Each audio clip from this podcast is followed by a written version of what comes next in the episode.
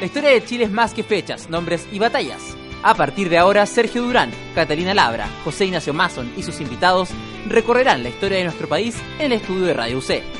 Comienza un nuevo capítulo de Hablemos de Historia. Hola, ¿cómo va? Bienvenidos a otro capítulo de Hablemos de Historia acá en Radio C. Cada semana hablamos de tus temas favoritos con respecto a la historia de Chile, también universal. Mi nombre es José Ignacio Mason y me acompaña en la conducción como cada semana Sergio Urán. ¿Cómo estás, Sergio? Hola, ¿qué tal? Dispuestos a conversar el día de hoy con invitada. ¿Con quién estamos en el día de hoy? ¿De qué vamos a hablar? Te lo presentamos en la siguiente nota.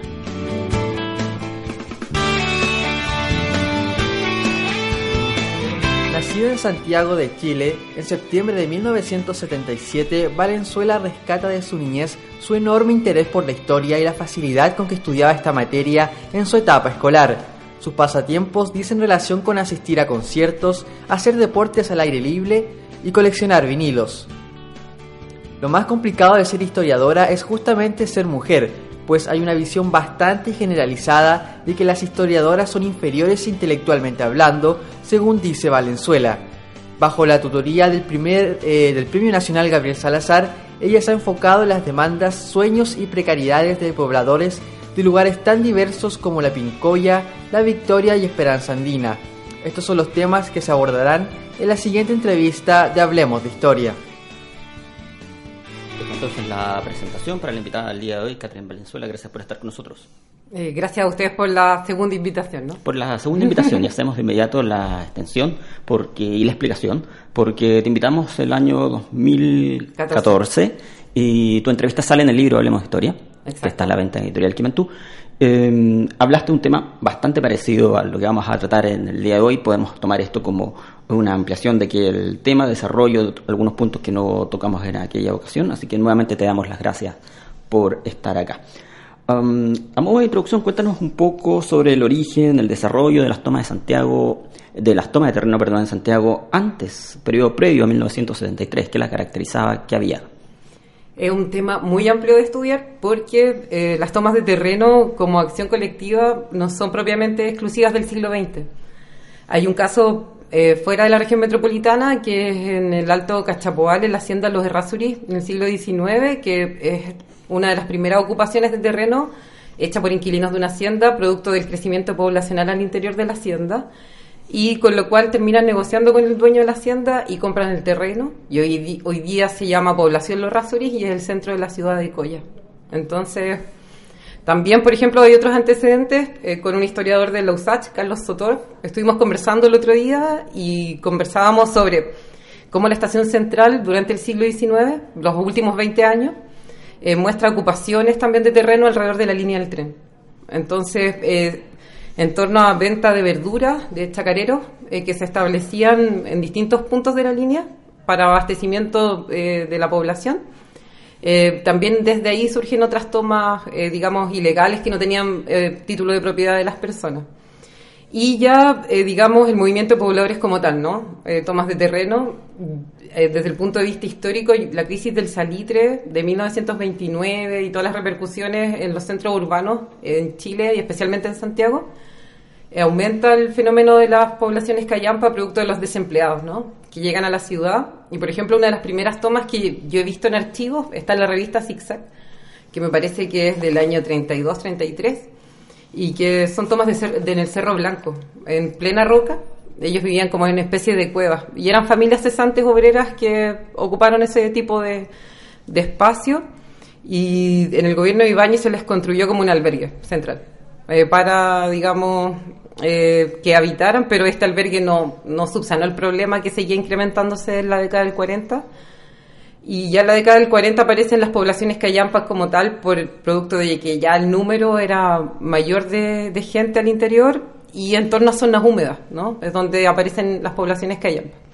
Pero ¿qué es lo que hace a una población callampa aparecer como una movilización de pobladores, ¿no? Eh, es el nivel de organización interna, por ejemplo, el loteo del terreno eh, digamos, la organización de comités de trabajo con partidos políticos antes de 1973. Y desde ahí, digamos, eh, hay un origen que es bastante eh, discutido, porque, por ejemplo, si vemos que en torno a términos de autoconstrucción de viviendas, como propuesta desde los pobladores. Las tomas comienzan con este nivel de orgánica con la victoria, es el caso emblemático, ¿no? 1957, en el cual los pobladores eh, construyen sus propias casas. Y eso marca, digamos, las tomas de terreno de las cuales yo establezco mi, mi estudio, que, que tienen una propuesta de construcción también de sus viviendas. Y la organización de los comités es más, es más que una población que callampa. Entonces, la diferencia entre ocupaciones es muy diversa según el siglo de, estudio y la perspectiva histórica que uno le dé. Si es la acción colectiva, el poder popular, o simplemente como la puede ver el urbanismo quizás, que es ocupación del territorio, por falta o, por problemas económicos.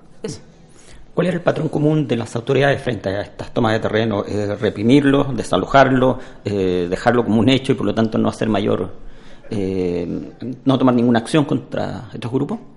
Yo he escuchado en prensa eh, perdón, he leído en prensa el tema de los lanzamientos, eh, que eran los desalojos. Entonces eran lanzados a otro terreno, en los cuales se les podía dar una solución habitacional. O los tomaba un comité que estaba asesorado por el Frente Popular y desde allí establecían una demanda frente a la Corbi, que es la antesala, ¿no es cierto?, al Ministerio de Vivienda y Urbanismo, y desde ahí se podía establecer una solución en terrenos fiscales y se les otorgaba eh, la solución en base, digamos, a la propuesta o las negociaciones que ellos establecían con el comité eh, que los asesoraba. Pero pocos casos, eh, digamos, tienen un éxito. Muchos comités son, digamos, desarmados y viven separados. Por ejemplo, los otros casos son las viviendas obreras que construyeron los mismos sindicatos, pero esas no son tomas de terreno. Pero también existía otro tipo de negociaciones por la vivienda. Entonces, cuando el problema eh, del allegamiento y el déficit habitacional en Santiago se va incrementando, que es la década del 50 eh, y 60, eh, ya se tiene que crear, ¿no es cierto?, en el año 1964 el Ministerio de Vivienda y desde ahí ya se establece como una política habitacional de viviendas sociales, pero que tampoco logra, digamos, cubrir la demanda habitacional de Santiago. ¿Está detectada alguna razón en particular por la cual se incrementa la toma de terrenos en esos años que menciona? Años 50, mediados de siglo. Sí, el autor eh, Boris Cofré, eh, que se encarga, que es más especialista de la década antes del 70, eh, es netamente el crecimiento de la población y la migración campo-ciudad. esta es ver cómo la ciudad de Santiago se transforma en el núcleo, digamos, de, o, polo de desarrollo de Chile. Y de alguna otra forma es gente que viene de espacios rurales o, o minas cerradas de las salitreras. Entonces, desde ahí un crecimiento que es migración campo-ciudad y otro que es endógeno, que al, interior de las poblaciones callampa incrementa la población, producto de que no existe un control de la natalidad. Y tenemos que un proceso como tanto exógeno como endógeno de, crecimiento de las tomas. Y bueno, en cuanto a la promoción, si hay un trabajo de frentes populares para eh, promover, eh, digamos, la reivindicación del derecho por la vivienda, y también hay otras tomas que eh, son autónomas, pero a pesar de eso, eh, terminan todas con un trabajo político para llegar a, comprar una vivienda. A propósito del trabajo político, justamente, eh, más allá de que a partir de la victoria del 57 uno puede advertir un cierto patrón en cuanto a de la toma del campamento, el campamento de la población, me parece que hacia los 60 encontramos muy fuerte, una fuerte presencia del factor político cada toma en ese sentido su historia en cuanto a formas de organización, lucha, etcétera. Y hay una en particular que me parece llamativa, tú nos podrás explicar de qué se trata esto, que es la, Nueva Habana. ¿Qué, caracterizaba esta, esta, población en particular? La caracterizaba que tenía una milicia popular, que era una especie de guardia de seguridad que se educaba eh, para la mantención y defensa de la toma y esta milicia urbana, eh, digamos, establecía como un tipo de disciplina al interior de la ocupación. Entonces, eh, la Nueva Habana también tuvo como, digamos, singularidad histórica el proceso de autogobierno. Es la primera toma de terreno eh, que se declara con un autogobierno interno. ¿Ya? Y eso quiere decir que tomaban sus propias decisiones, digamos, en asambleas organizadas por manzana. Porque la, la toma, en vez de llamarse cuadras, el diseño del plan urbano se llamaba manzana. Entonces, desde ahí se organizaba una asamblea y un autogobierno. ¿Qué partido político está presente ahí en esa forma de organización? la conducción en una, en una primera instancia la tuvo el movimiento de izquierda revolucionario, em, pero por ejemplo esta toma cuando ya eh, llega, digamos, la represión de la dictadura, sufre un problema de conducción en la orgánica interna.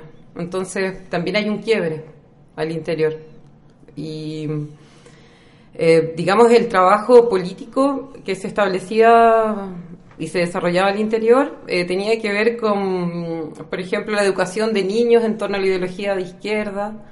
Hay un documental que creo que dura veintitantos, veintitrés minutos, que está en internet. Lo pueden ver en YouTube, se llama La Nueva Habana. Y ahí aparece, por ejemplo, un acto eh, de niños y cómo, eh, digamos, hablaban de Lenin, recitaban frases de Lenin. Entonces, era un, era un tipo también de, toma que implementó un, un, sistema educacional al interior en base a, ideología política de izquierda, formaba milicias populares y el tema del autogobierno pasaba a ser como el, pilar fundamental del, del orgánico. se trata de llevar a, efecto esta consigna famosa del poder popular, ¿no? claro, exacto. Eh, mencionaste también de pasar el tema de la represión. ¿Cómo eh, fue la represión en esta población en particular? Eh, bueno, la represión ocupó el mismo programa en todo Santiago, ¿no? las tomas fueron rebautizadas. Yo creo que la violencia más simbólica, quizás con una lucha por la vivienda, es borrar la memoria, ¿no? Y se le cambió el nombre, ¿no es cierto? Algunas personas se les entregaron eh, soluciones habitacionales fuera del campamento, entonces se trató de desintegrar.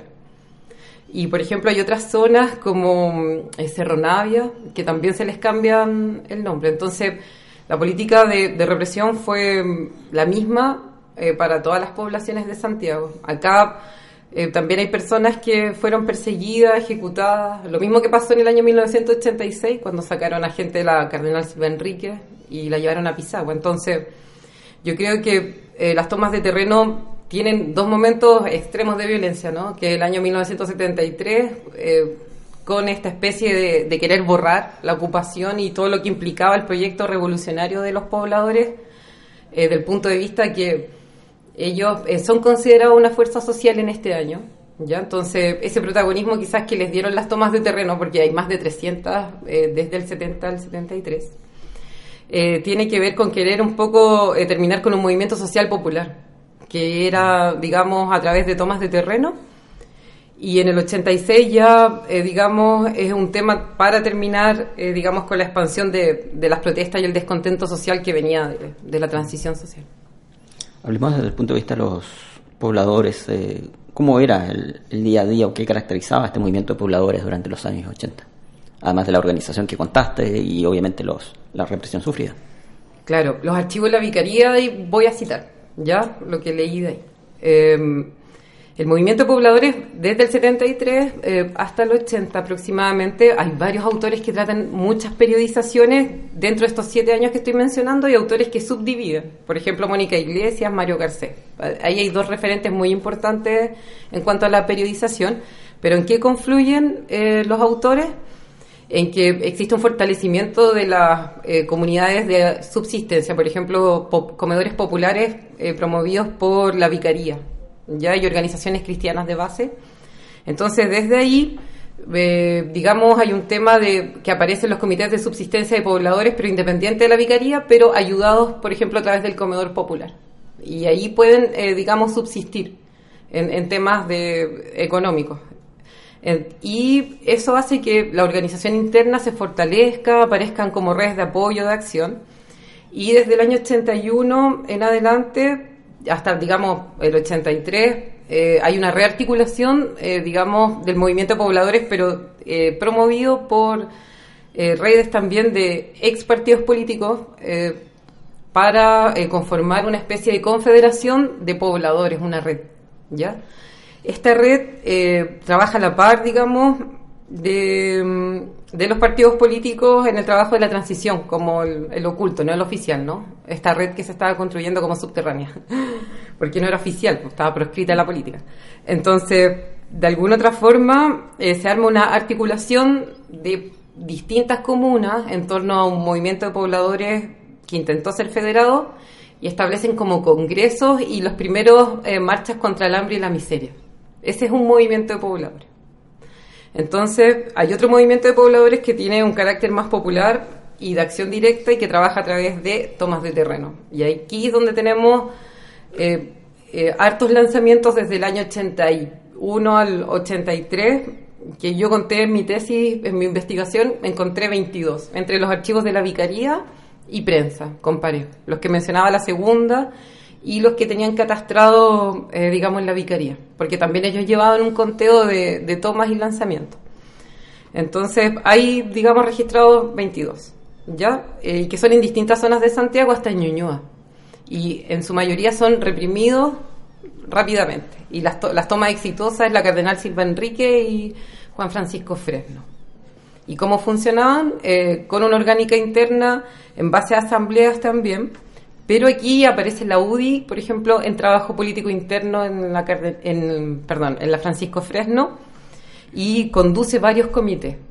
Y el sistema, por ejemplo, de votaciones eh, para elegir representante al interior del campamento era distinto, porque eh, se hacía en base al comité previo a la toma, solamente podían votar los que eh, habían llegado antes a la ocupación y no los que se sumaron, porque a esa toma se sumó muchas personas después que salió en el diario.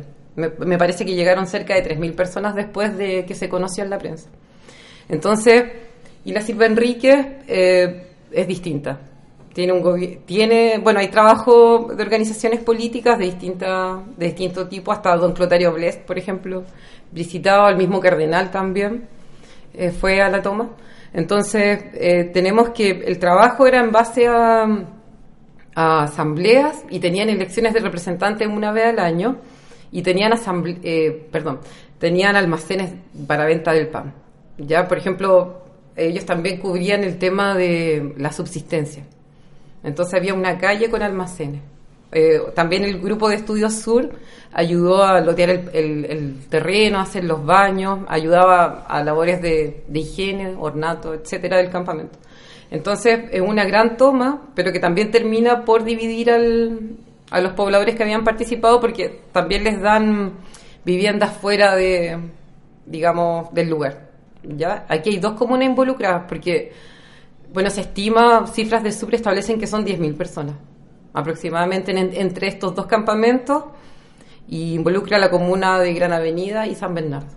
Es casi el sur de, Santiago.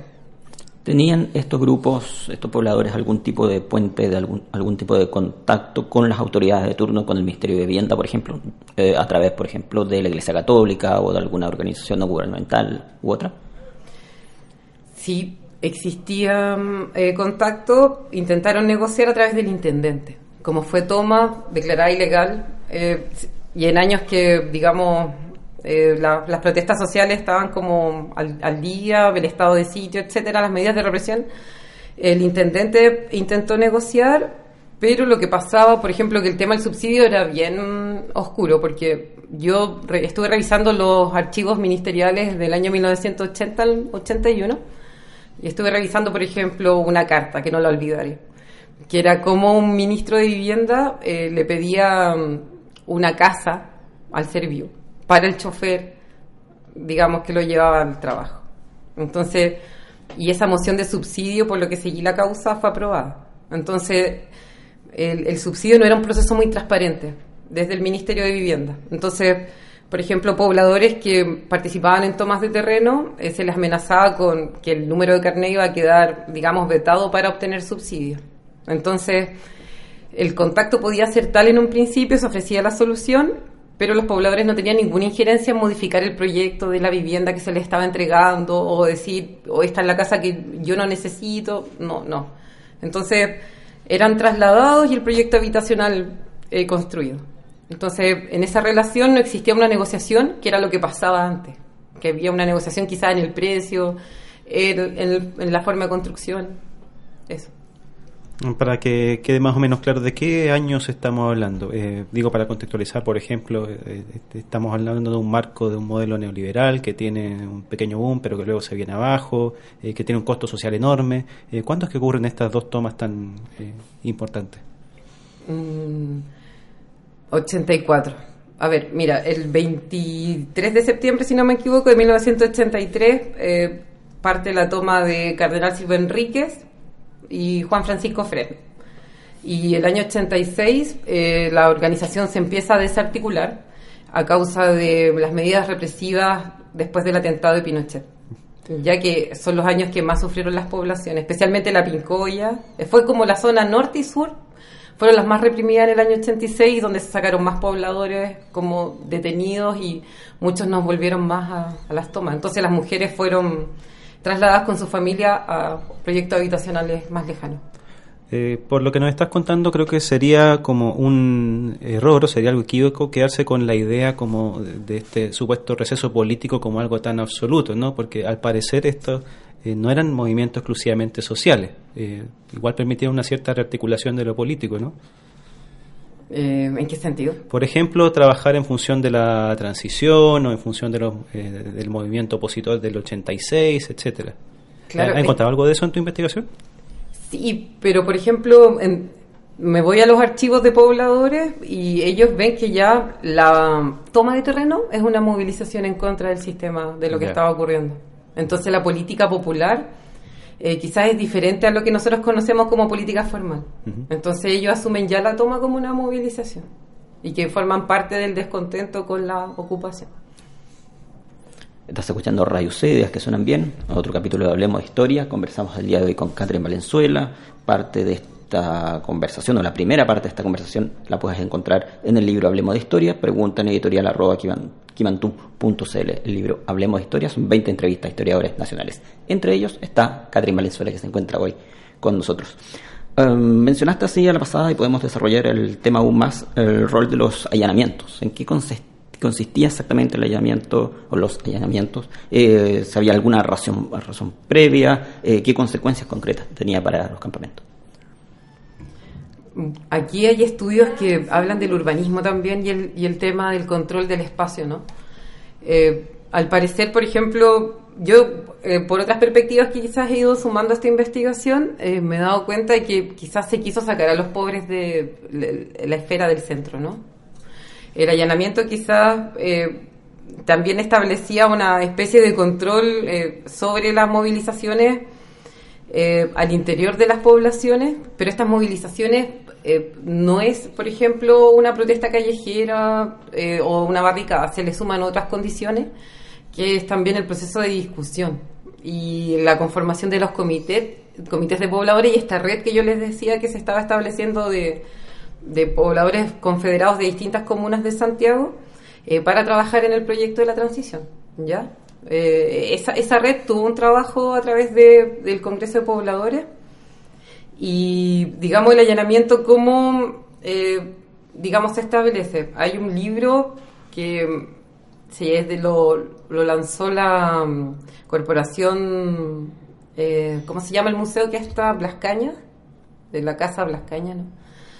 que, por ejemplo, plantea el tema de los allanamientos, el único estudio que yo conozco de allanamientos y poblaciones, y habla de cómo la represión también fue masiva, porque en los casos de informe Reetic, Vale, eh, se ha tomado, por ejemplo, la, eh, la, violación a los derechos humanos como casos individuales, pero los allanamientos son concebidos como eh, violaciones sistemáticas masivas de los derechos humanos. Entonces, en base a esto, las cifras que se plantean son bastante altas, porque eh, se revisó un archivo de carabineros eh, en torno a, digamos, a, intervenciones en poblaciones en el año 86 y, y, superan los, digamos, los 300 operativos en la periferia urbana. Entonces, como conclusión, una eh, era desarticular el movimiento de izquierda que se estaba llevando a cabo a través de los partidos políticos y también desarticular el movimiento popular. Entonces cumple un doble rol el, allanamiento, porque muchas veces se decía que se estaban persiguiendo ex militantes eh, al interior de las poblaciones y hay un caso dramático que leí que es como una familia vivió con un militar más de una semana esperando que llegara el, padre de familia y cómo estuvieron ahí digamos apuntados por un arma día a día entonces hay situaciones que todavía no están estudiadas al interior de las poblaciones, pero no son tomas. Eh, los allanamientos también involucran eh, campamentos y viviendas sociales. ¿ya? Eh, por ejemplo, la Pincoya. Ya no, no era toma de terreno, era una población y sufre mucho allanamiento en el año 86. Estás escuchando Radio C, ideas que suenan bien, otro capítulo de Hablemos de Historia. Cada semana pasan por acá historiadores para hablar sobre variados temas. Más de 80 temas hemos tratado, 20 de ellos salen en el libro Hablemos de Historia que puedes preguntar por él en Editorial Quimantú. Catherine Valenzuela nos acompaña en el día de hoy. Nos vamos a una pausa, pero antes de eso te dejamos con la sección Gente con Historia. Monseñor Raúl Silva Enríquez fue un destacado sacerdote salesiano y abogado chileno, obispo de Valparaíso entre 1959 y 1961, arzobispo de Santiago entre el año 61 y 83 y acérrimo defensor de los derechos humanos durante el régimen militar de Augusto Pinochet. Sin poder evitar el golpe de Estado el 11 de septiembre de 1973, sirvió al poco tiempo como uno de los principales defensores de los derechos humanos. Fundó con la ayuda de otras iglesias cristianas el Comité Pro Paz, con el fin de recuadrar a los perseguidos por el régimen de Augusto Pinochet. Después de fuertes presiones por parte del gobierno militar, dispuso el cierre de aquel organismo a fines del año 75. En respuesta a esa situación, creó la Vicaría de Solidaridad, principal organismo defensor de los derechos durante la dictadura. Monseñor Raúl Silva Enríquez falleció el 9 de abril de 1999 cuando tenía 91 años. Se le rindieron los máximos honores de estados con un funeral donde fue acompañado por miles de personas. Sus restos yacen en la Catedral Metropolitana de Santiago.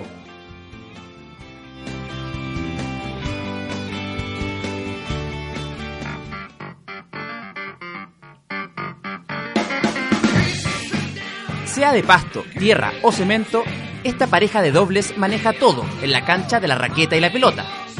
Escucha Tercer Saque, todos los lunes con Sebastián Varela y Matías Hars, por Radio C.cl y el 660 AM.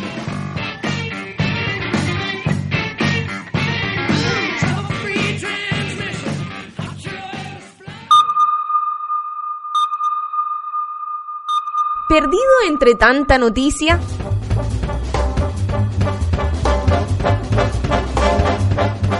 Llega el fin de la semana y en Radio C te contamos los temas que marcaron pauta estos días. Acompáñanos por media hora y entérate del resumen semanal en Radar 660, por C.cl y el 660 AM.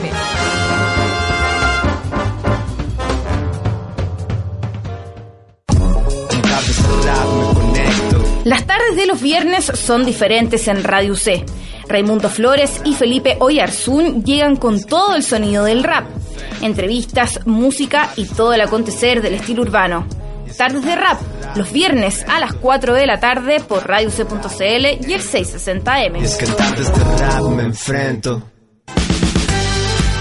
Es así, hermosura. ¿Cómo está? ¿Cómo está todo el mundo? Hola, hola. Estamos aquí en Hablando en Serio al fin con nuestra tercera temporada. Cuento yo que mi obsesión del verano fue How to Get Away with Murder en español cómo defender a una asesina. Oye, pero los, spoilers tienen fecha de vencimiento, no pueden ser para siempre. Hablar en serio no es tu estilo. Hablar en serie es tu pasión. Los seriéfilos se toman Radio C todos los lunes al mediodía para compartir lo mejor de la pantalla chica.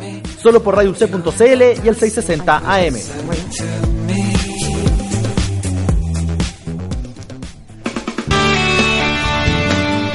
Hemos vuelto, otro capítulo de Hablemos Historia está al aire. Gracias por estar con nosotros. Como cada semana conversamos sobre distintos temas, más de 80 temas han pasado por acá.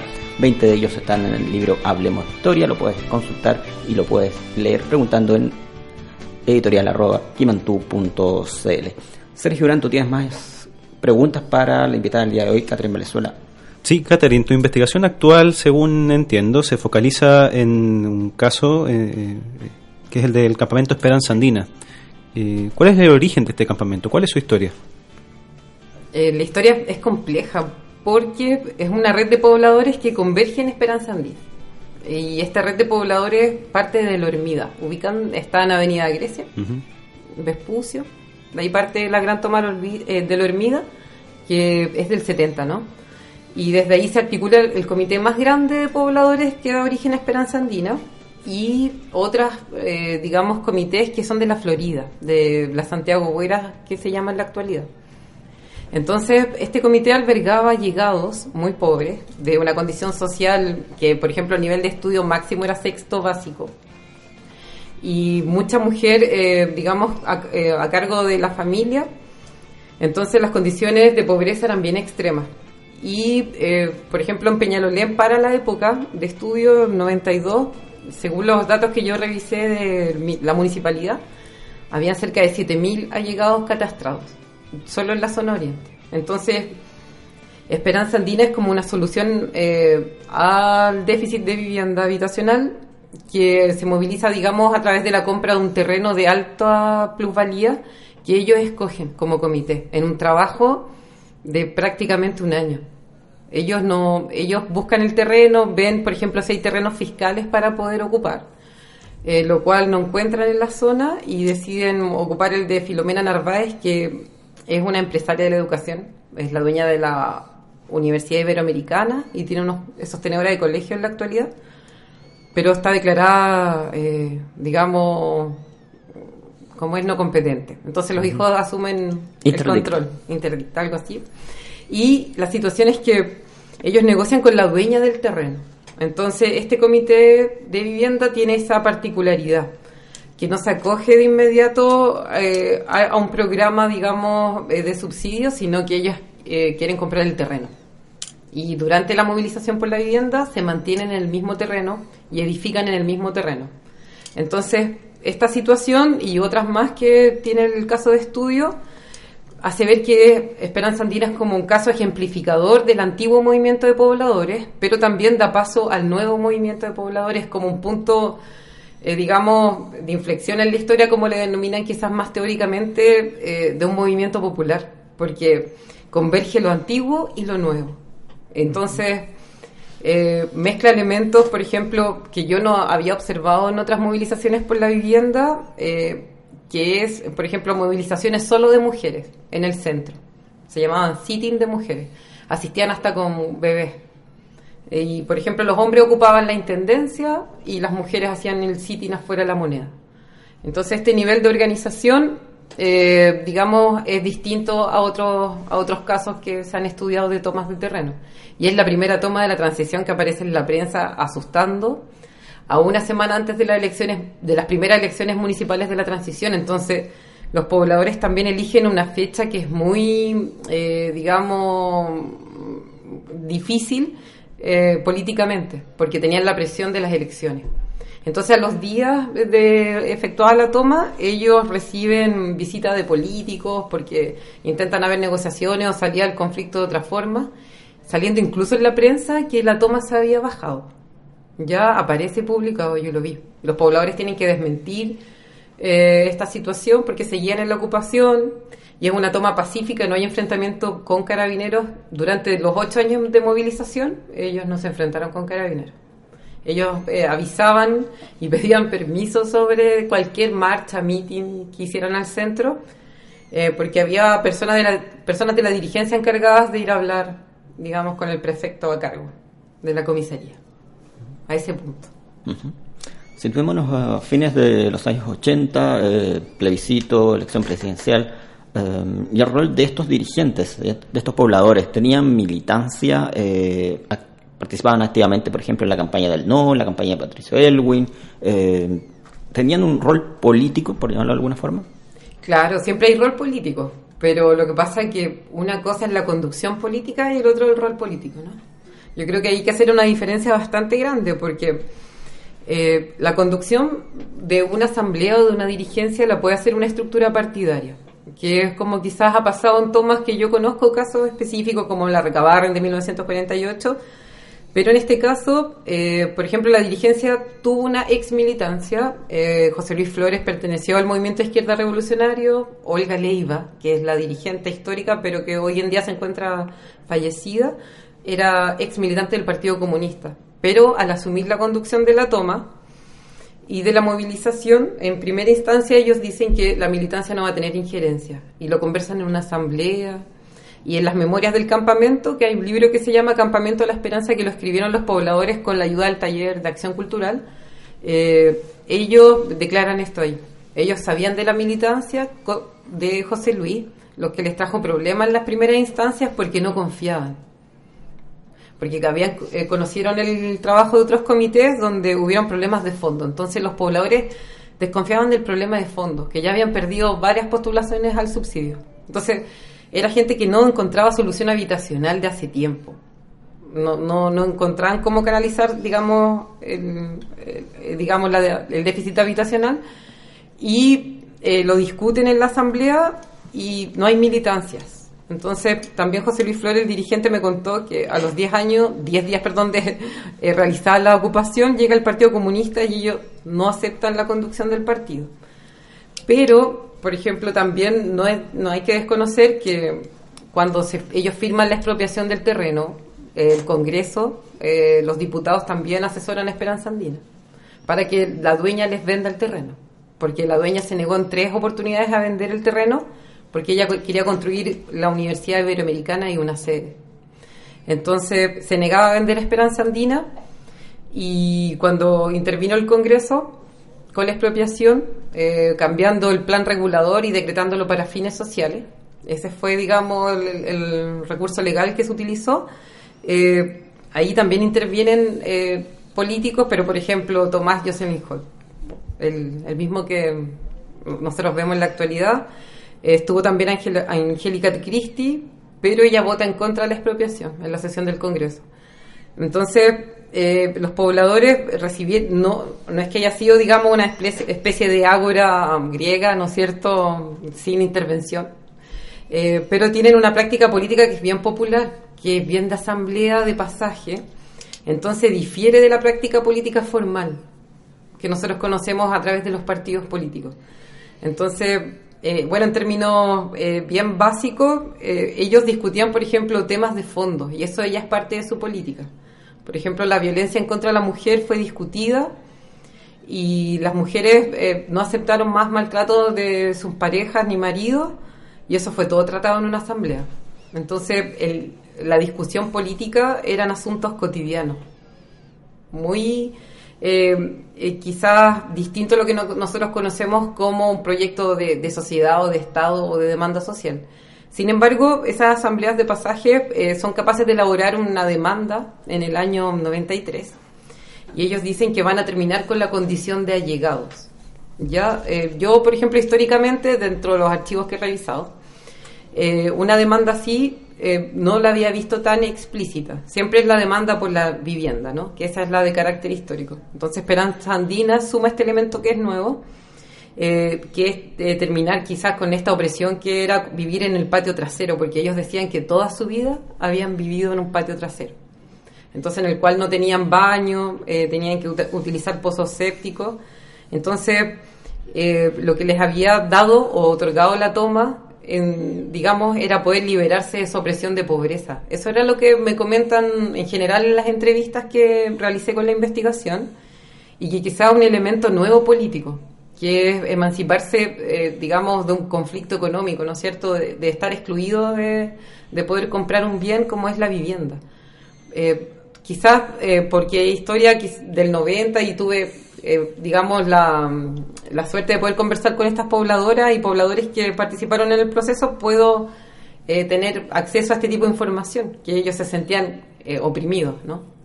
Quizás en las tomas históricas antiguas, la lucha por la vivienda, pero la opresión, quizás como concepto o como problema, a lo mejor no estaba tan presente, digamos, de forma directa en las demandas que se construían. Entonces ellos dicen, nosotros vamos a eh, terminar con el problema de los allegados de la comuna de Peñalolén. Y es una demanda comunal. Entonces ahí también va otra singularidad de este caso, que ellos apelan a, una demanda local. Ya el resto, por ejemplo, del movimiento pobladores eh, querían una solución habitacional, una operación sitio, que era como una dinámica eh, que se establecía a nivel de Santiago, ¿no? Los pobladores en general pedían una operación sitio para poder habitar y de ahí construir una vivienda más digna.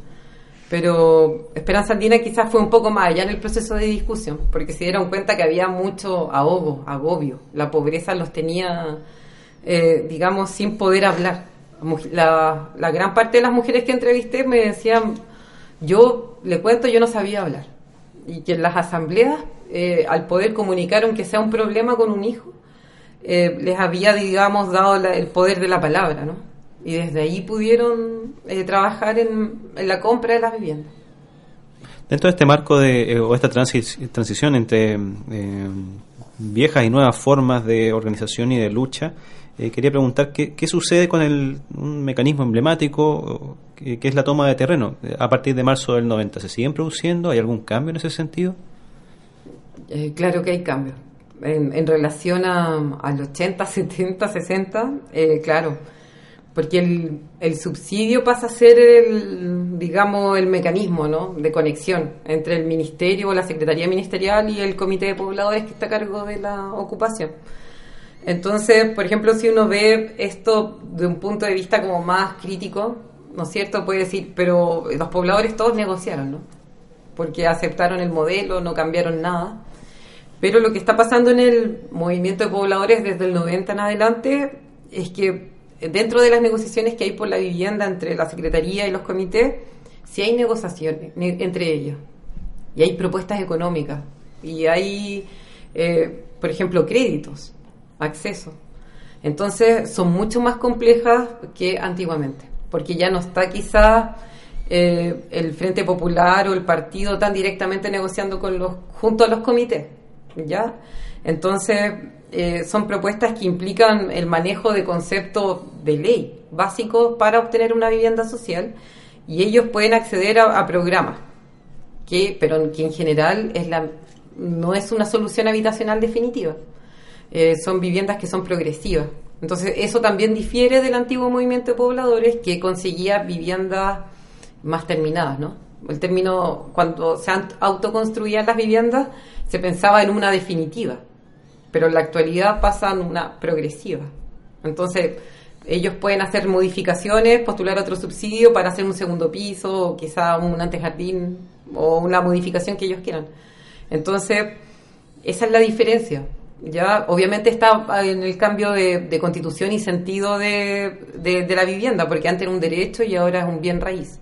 Entonces la ley también hace ver que el proceso de adquisición de una propiedad es distinto para los sectores populares específicamente. Y si lo situamos después de Esperanza Andina, eh, hoy en día la política de vivienda eh, tiene estas EGIS, que son, eh, digamos, personas o agrupaciones que asesoran a pobladores para la compra de vivienda.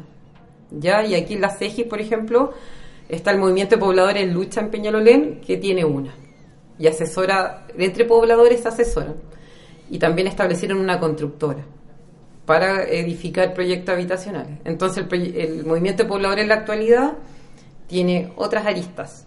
Por eso Esperanza Andina quizá es el cambio, porque establece un proyecto de negociación por la vivienda que es muy complejo, pero a pesar de eso está hecho por los pobladores. Y la información que ellos adquirieron en las distintas movilizaciones, porque eh, cuando se tomaba, por ejemplo, la, la Secretaría Ministerial, ellos conocían a la gente y ahí había información que eh, se traspasaba. Entonces aprendieron, se educaron en torno al proceso de compra. Me parece súper interesante lo que estás diciendo en cuanto a que eh, esta visión que uno podría tener de que comparado con el movimiento más, más, antiguo, más épico, eh, que se vendieron. Y no, es así, parece ser que es adecuación a un nuevo contexto y aprendizaje de nuevas formas de, de negociación, de lucha, etcétera. Claro, Esperanza Andina, por ejemplo, pudo comprar colectivamente. A pesar de todo, mira, todos tuvieron, las familias tuvieron subsidio individual pero la compra del terreno fue colectiva. Entonces hay, hay elementos que se van mezclando. Entonces, otros proyectos habitacionales no compran el terreno. Entonces ahí es bien interesante. Por eso cada caso de pobladores eh, tiene una particularidad que es única, yo creo. Tú en el libro Hablemos de Historia mencionas, eh, haces alusión a que muchos pobladores se quejaron que con respecto a que los políticos se acercaron a finales de los 80 eh, el año 89 para las elecciones, pero después los abandonaron a los, a los pobladores. Eh, ¿Qué tan así fue? Pues si podemos andar en ese punto. Y a la par preguntarte, antes consultaba sobre el puente o el contacto que tenían con el gobierno militar, con la dictadura. Eh, ¿Qué tan contacto frecuente había ahora con las autoridades, con los nuevos ministros o con la propia presidencia de la República? bueno, partamos, a ver, es bien complejo porque podríamos, como yo les decía, los casos, ¿no? De estudio. a ver, los contactos de los pobladores en general eh, son a través de los comités de vivienda y el municipio. Por ejemplo, si podemos establecer una dinámica eh, particular, podríamos decir que el primer instancia de negociación siempre va a ser la municipalidad, más que las autoridades de gobierno. Por ejemplo, en el caso de Esperanza Andina, sí tuvieron eh, contacto con el intendente Fernando Castillo Velasco, que les otorgó un subsidio eh, para la compra del terreno y trató de negociar el tema de la expropiación. De hecho, don Fernando Castillo Velasco estuvo en el campamento Esperanza el día que se entregaron las casas, antes de su fallecimiento. Entonces, eh, las instancias, por ejemplo, de representatividad fueron utilizadas según el nivel de negociación en la compra del terreno. Ya y en la actualidad eh, como les digo, depende del caso, pero yo sé que las instancias de negociación llegan hasta a nivel municipal. Y las secretarías eh, de vivienda actúan, por lo que yo me, comentaron pobladores personalmente, ellos, por ejemplo, a veces tienen subsidios para llegados y buscan ellos los comités y tratan de ordenar a las personas. También existe ese mecanismo pero eh, el retraso en esas postulaciones me han comentado que lleva, eh, digamos, a otro tipo de movilización. De repente les ofrecen una solución habitacional a 90 familias y postulan 100 eh, y quedan 10 fuera y el comité no acepta la solución porque quieren que se incorporen esas 10 familias. Entonces, lo que, el tema con la autoridad va en ese tipo de negociaciones porque hay veces que familias no tienen toda la documentación porque la señora no ve, no ve al marido hace muchos años, faltó firmar algo, etcétera, y familias van quedando fuera. Entonces, eh, la autoridad quizás ahí parte, digamos, eh, en relación con un tema netamente administrativo. Ya, y en el 90 sí desaparecen de, eh, digamos, de las poblaciones. ¿En qué sentido? En las entrevistas, yo, por ejemplo, me di cuenta que los pobladores no ven eh, una representatividad en su condición de allegados es la política formal y ya con eso eh, establecen como un mundo aparte. Como que yo intenté hacer preguntas, por ejemplo, que ahondaran más con la coyuntura política de la transición y qué opinaban, por ejemplo, con el tema de eh, la, la política de reparación, por ejemplo, de las violaciones a los derechos humanos. Y ellos me decían, no, nosotros estamos en nuestra lucha por la vivienda porque era lo de nosotros. Era lo que les correspondía a ellos.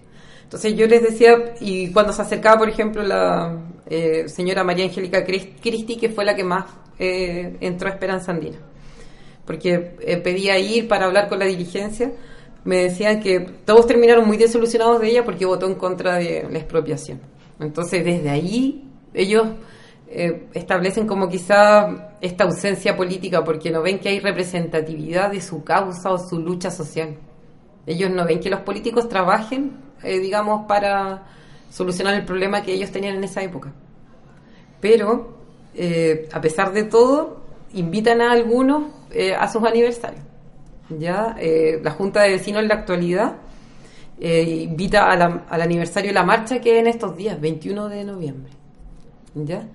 Y hacen un acto y van, van autoridades formales. Ellos, quizás para este tipo de actos que son de memoria, invitan, pero no, no hay como un trabajo quizás más, más político de fondo, como el que nosotros podíamos plantear eh, desde la historia.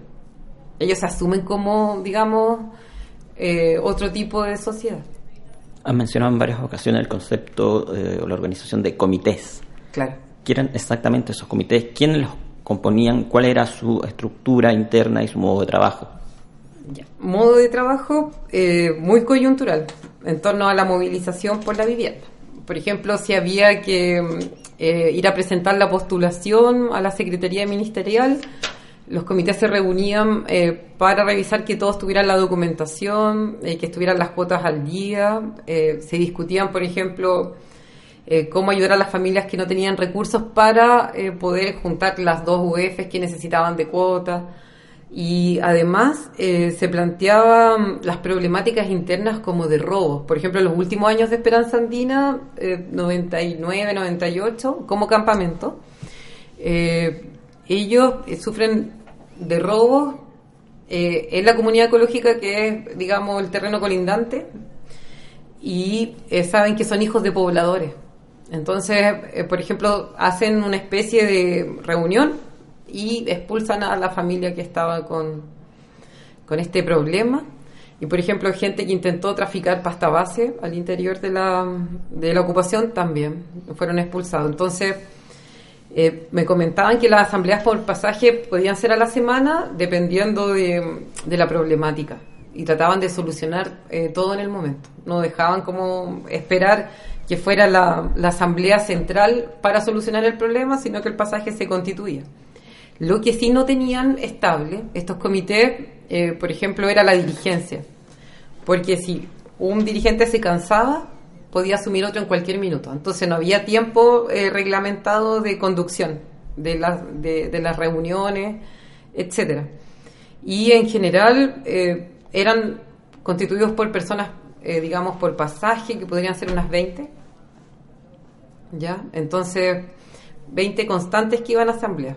Porque los niños, eh, bueno, algún, una que otra entrevistada me, me dijo que iba con su hijo a la asamblea, pero eh, no era una práctica común. Pero de alguna otra forma eran al final del día y en un horario que estuvieran eh, casi todos ya después de sus trabajos, porque en gran parte en Esperanza Andina los hombres trabajaban y las mujeres mantenían el cuidado de la ocupación. Entonces eh, se establecía una guardia para que cuidara el campamento y empezaban las asambleas. Y no eran todas el mismo día. El dirigente José Luis Flores me comentaba que podían ser de lunes a domingo. Entonces me dijo que un par de meses, en el año 93, ellos habían tenido asambleas todos los días. Y que lo encontraba como una cosa de, digamos, muy exclusiva de Esperanza Andina, la asamblea diaria. En tu trabajo mencionas también, Catherine, eh, la toma Nasur y la red de pobladores de Peñalolén. ¿De, ¿de qué se tratan estos, estos eventos? Claro. Bueno, como yo les expliqué, el problema lo ha llegado en Peñalolén y en la zona oriente bien brutal. Es una de las zonas que quizás presenta más pobreza después de la dictadura. Y el Esperanza Andina no pudo absorber a todos los allegados de la comuna, eh, que quedaban cerca de 5.000, ¿no? Entonces, eh, Nasur parte también de la participación de miembros de Esperanza Andina en un terreno que está en Arrieta con eh, Tobalaba. Y esta toma es distinta porque, por ejemplo, eh, tiene eh, organizaciones políticas en su interior y que controlan un número de, comités, ¿no? Y desde ahí la dirigencia es dividida. Y la toma de Nasur, también, por ejemplo, hay un documental que se llama Toma de Razón, en el cual aparecen testimonios de pobladores del año 2000, bueno, la, esta toma es del 99, ¿no? Estamos hablando de ese año. Eh, y dicen que el empresario Nazul eh, fue el que promovió la toma porque viendo que Filomena Narváez, la dueña del terreno donde, que ocupó Esperanza Andina, ganó tanto dinero, cerca de mil millones de, pesos por la compra, eh, él quería hacer lo mismo. Entonces hay un comité que habla en ese documental, que el mismo empresario promovió la toma para hacer este tipo de, digamos, de negocio eh, con el Serviu.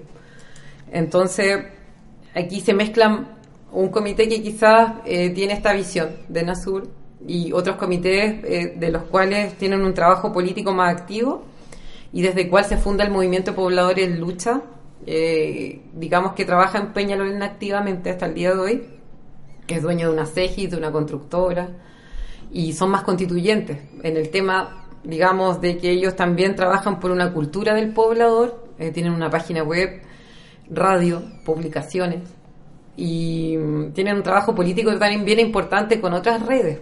Eh, tienen, han sacado su candidato a concejal en Peñalolén.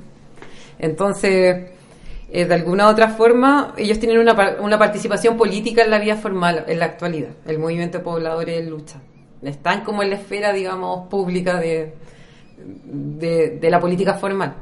y esta toma de Nasur eh, tampoco eh, tuvo un éxito rotundo, porque no se compró el proyecto habitacional, digamos, no se construyó en el terreno. Los pobladores fueron trasladados y son las famosas casas Chuy de Peñalolén, que están de color, ¿no? Enfrente de la comunidad ecológica, al lado de Esperanza Andina, hay un terreno pequeño, eh, que son los traslados de la toma de Nasur. Pero la toma de Nasur es un caso bastante eh, distinto porque se mezcla organizaciones de base popular y organizaciones políticas que tienen un trabajo activo. Y está este comité que trabajó para Nasur, que por lo que cuentan en ese mismo documental, eh, trató de desarticular como un poco la orgánica interna, era como que desbalanceaba la política al interior. Entonces, por eso el proyecto habitacional tampoco tuvo como un éxito tan rotundo, quizás como el de Esperanza Andina, en comparación. Estás escuchando Hablemos de Historia acá en Radio C, ideas que suenan bien. Y conversamos con Catherine Valenzuela sobre pobladores y poblaciones años 80 y también comienzos de los 90. Nos quedan 3, 4 minutos, nada más. Ah. Por lo tanto, antes de ir a la sección Mi Libro Favorito, eh, queremos tener de, de, tu parte algunas conclusiones finales de lo que ha sido tu investigación a modo de resumen y de conclusiones. ¿Qué destacarías como más importante de todo este trabajo que todavía estás haciendo porque es parte de tu tesis de doctorado? Eh, hartas cosas podría destacar. Dos, tres puntos que te parezcan en honor al tiempo. podría hablar horas, no. Eh, yo creo que primero las mujeres, ¿no? Cómo salieron de una condición de pobreza extrema y pudieron comprar su, eh, digamos, su vivienda y cómo una organización tan precaria eh, puede generar un proceso de autoeducación como un jardín infantil que perdura hasta el día de hoy y cobra muy poco por los niños que educa eh, y que son pobladoras que no tuvieron formación quizá universitaria inicial, eh, pero trabajan de igual forma, ¿no? Por los niños de la población. Eh, dos, que son las estrategias de movilización de Esperanza Andina, sin duda, pasan a ser quizás de un alto grado de organización a causa de todos los mecanismos que utilizaron durante los cinco años más intensos de lucha por la vivienda y que van desde el momento de la ocupación hasta, digamos, la educación de sus niños ¿no? en un jardín infantil. Eh, y eso yo creo que en la historia de una movilización popular eh, ha sido muy difícil de mm, historizar, ya por, digamos, eh, porque quizás los resultados académicos y la construcción teórica que pide la academia es bien disímil a la política popular que se llevó a cabo en, en un campamento. Entonces, a pesar de quizás de existir una brecha ideológico-teórica entre un campamento y la academia, eh, los pobladores establecen una movilización social eh, que es de igual importancia, eh, producto de que ellos no ven quizás su, la imposibilidad de conseguir la vivienda, ¿no? sino que siguen con su proyecto a pesar de las debilidades y dificultades y se siguen perfeccionando los años de movilización. Y por último, que el movimiento de pobladores digamos, tiene una continuidad histórica, sin duda. Porque quizás ustedes saben que la Escuela de Sociología, eh, más de los 90 y más asociada a, a Tironi, etcétera, ellos establecen que los movimientos sociales en Chile no siguen después del 90, ¿no? Ahí, hay, una, hay una cosa teórica que ha sido difícil de, pasar, pero estos casos nos comprueban que las movilizaciones populares eh, responden a otros fenómenos, ¿ya? Entonces, quizá el estudio de, de lo social involucra también eh, construir perspectivas de análisis histórica que son nuevas. Y mm. eso quizás es lo, principal de esta tesis, que como a través de acciones directas como son tomas de terreno, eh, también se puede historizar a, los sectores más excluidos de, del mercado de la vivienda. Nos quedamos con esas conclusiones. Ya. Eh, Katy, muchas gracias. Vamos de inmediato a la sección Mi libro favorito y volvemos. Mi nombre es Adrián Rodríguez, soy profesor de historia y quiero recomendar el libro Antihistoria de un luchador de Mónica Echeverría de Clotario Blest. Eh, es un libro eh, muy extenso, pero no se nota, nos entrega toda la, biografía, no, de una manera típica, sino que nos muestra, como el título lo dice, eh, es una antihistoria desde el punto de vista de cómo Clotario Blest lucha desde su juventud por, por, la, por los trabajadores de nuestro país un continuador, si se quiere, de la obra de Luis Emilio Recabarren. Eh, ella plantea la historia de, Clotario Bles desde cuando incluso eh, eran las generaciones pasadas, desde su abuelo, cuando llega acá, ¿cierto? Y era médico en la época del siglo XIX.